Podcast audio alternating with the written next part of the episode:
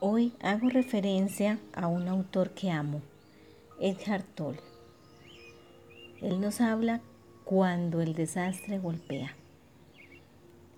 Y nos dice, siempre que te golpee un desastre o que algo ande muy mal, ya sea una enfermedad, una incapacidad, la pérdida del hogar, una pérdida económica, perder una posición socialmente definida, una ruptura de una relación cercana, la muerte o el sufrimiento incluso de un ser amado, debes saber que hay otra cara en ello, que estás solo a un paso de algo increíble, una transmutación alquímica del dolor y el sufrimiento en oro.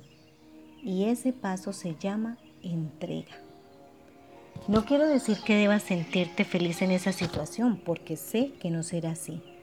Pero déjame decirte que el miedo y el dolor se transmutarán en una paz interior y una serenidad que viene de un lugar muy profundo. Viene de lo no manifestado. Viene de quien habita en tu corazón y se trata de la paz de Dios que sobrepasa todo. Ese amor de Él que está en ti puede con todo y ten la total confianza y certeza de que Él jamás te dará batallas que tú no estés preparado para librar.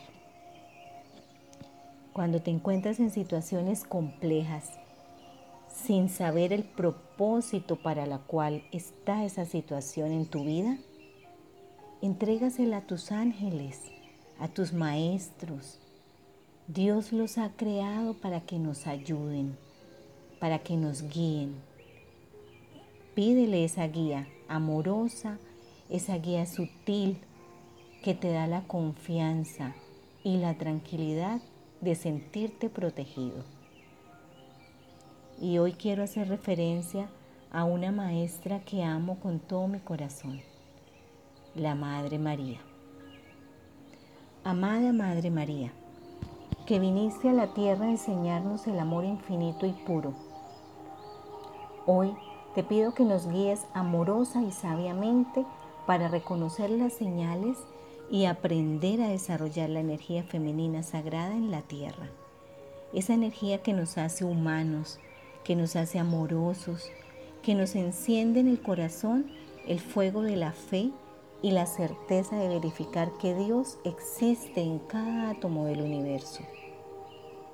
Que nunca se extinga mi fuego, que nunca se extinga mi confianza, que tu ejemplo de amor siempre esté presente en cada paso que doy.